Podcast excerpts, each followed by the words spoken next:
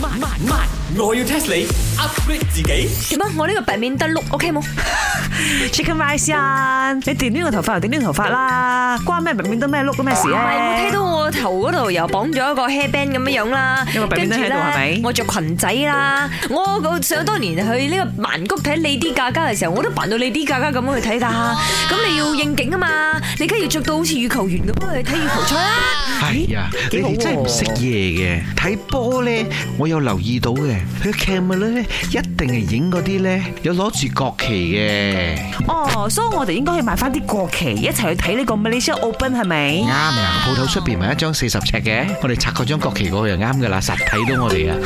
吓，咁大風，我哋會唔會俾人鬧喎？係喎，擋住人哋 睇波，一句出嚟，咦？ angry 嘅一陣佢哋你千祈唔好撥添啊！你一撥咧有風啊！咦係喎。等對手去攻擊我哋嘅時候，我哋就攞四四十尺嘅國旗嚟潑佢。呢條收埋，喂，收 埋！講真，呢期咪你知啊，真係啊，白面燈氣氛搞搞啊！教教歸教教，但係好多人咧睇波唔識波嘅話你聽。我識㗎，I tell you，我有學㗎，我有聽呢個孖陽光燦爛㗎。咁我又嚟 test 下你啦，我要 test 你。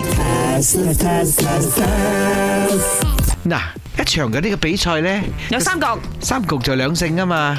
一共廿一分。咁每一次到二十分嘅時候呢，佢就會嗌 game point，有時呢就會嗌 match point。咁究竟係 match point 定係 game point 啊？咁究竟 match point 同 game point 嘅分別喺邊呢？好明顯係嗰個英文字嘅唔同啦，一個 game 一個 match 啊嘛，咁咩時間用 game point，咩時間用 match point？打 game 嘅時候用 game point 咯，match 係咩嚟嘅咧？嗬？好 matching 啊，色毛，即係話嗰啲 badminton player match 唔 matching，所以如果佢哋兩個好 match 嘅話，咁樣嘅 match point 咪高啲咯。我所單打係冇 match point À, 嘅。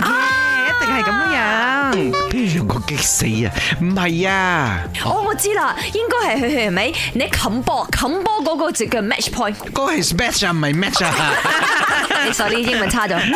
哦，I know 啦，應該係打到 deals 嘅時候咧就係 match point，平時嘅時候就係 game 咩 point。係 deal 數？屌先係打到二十平呢，跟住呢就要進行呢一個直落攞兩分制，邊個直落攞兩分呢先贏？今日又唔係 test 呢個，你做咩忽然間解釋呢個喎？